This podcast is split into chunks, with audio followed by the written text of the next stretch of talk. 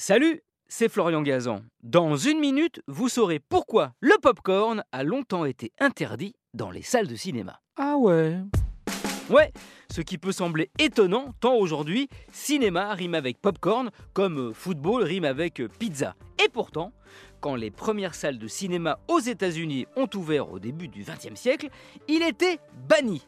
Il y avait même des panneaux à l'entrée qui stipulaient cette interdiction. Les employés des cinémas allaient même jusqu'à vérifier que les spectateurs ne faisaient pas entrer du popcorn dans la salle en cachette. Ah ouais?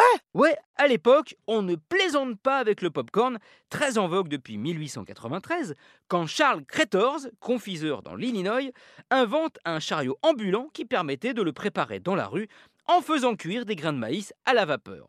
Présenté à l'exposition universelle de Chicago, c'est un succès immédiat qui popularise le popcorn, inventé au passage il y a plus de 7000 ans au Pérou, des fouilles archéologiques faisant foi. Sauf que les propriétaires des premières salles de cinéma, souvent d'anciens théâtres, veulent en faire des endroits chics avec rideaux et sièges en velours pour attirer une clientèle aisée.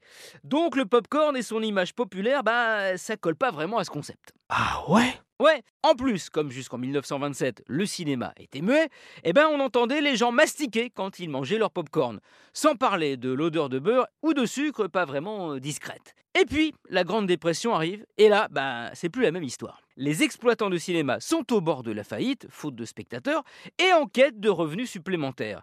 Ils se mettent donc à vendre des confiseries dans les salles, avec en tête le popcorn.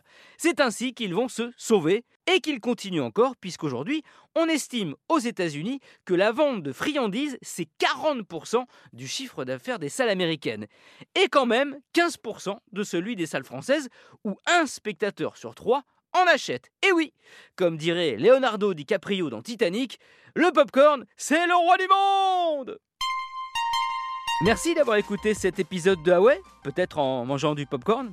L'avantage c'est que moi j'ai rien entendu. Retrouvez tous les épisodes sur l'application RTL et sur toutes les plateformes partenaires. N'hésitez pas à nous mettre plein d'étoiles et à vous abonner. A très vite